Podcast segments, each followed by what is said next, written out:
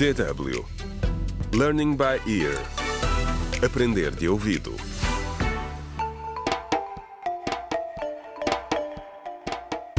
Contra o crime. Olá, bem-vindos ao 12 episódio da radionovela Contra o Crime, um desaparecimento em Picoa, escrita por Ursílio Noé. O clima continua tenso em Picoa. Não há sinal de Félix nem do carvão roubado que tinha sido confiscado pela Agência para o Meio Ambiente e Florestas e que se encontrava no armazém da sua responsabilidade. Tânia sente-se cada vez mais sozinha e a sua mãe, Carolina, cada vez mais revoltada e contra o trabalho da filha.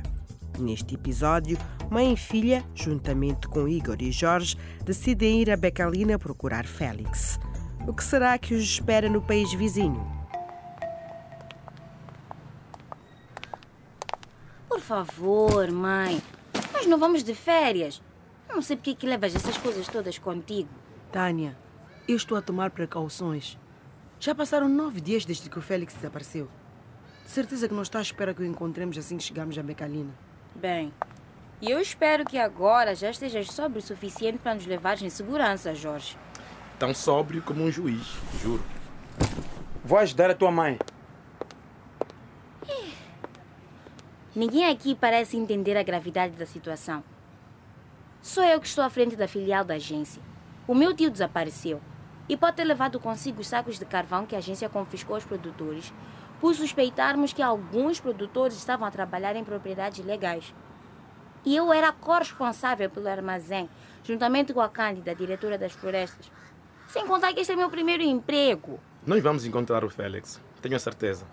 Ele queria que eu entregasse o carvão a Becalina, mas eu fiz como nos disseste. Não fiz exportação sem os documentos certos. Eu fico doente só de pensar na minha própria família violar a lei. Não é apenas o fato do Félix estar, ao que tudo indica, metido em contrabando. Ele e a minha mãe compraram um espaço na floresta que é ilegal. Aí está ela a fazer o seu espetáculo mais uma vez. Não aguento mais isto. Mas, mãe, não entende que os velhos métodos de produção de carvão estão a destruir as nossas florestas?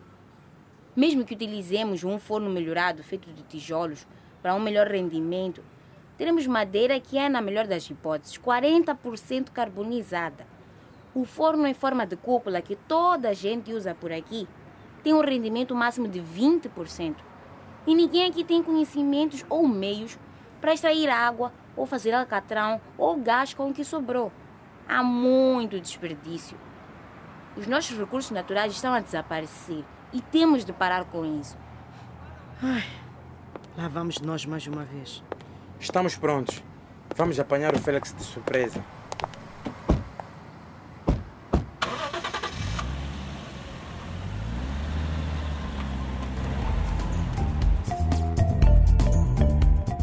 Contra o crime.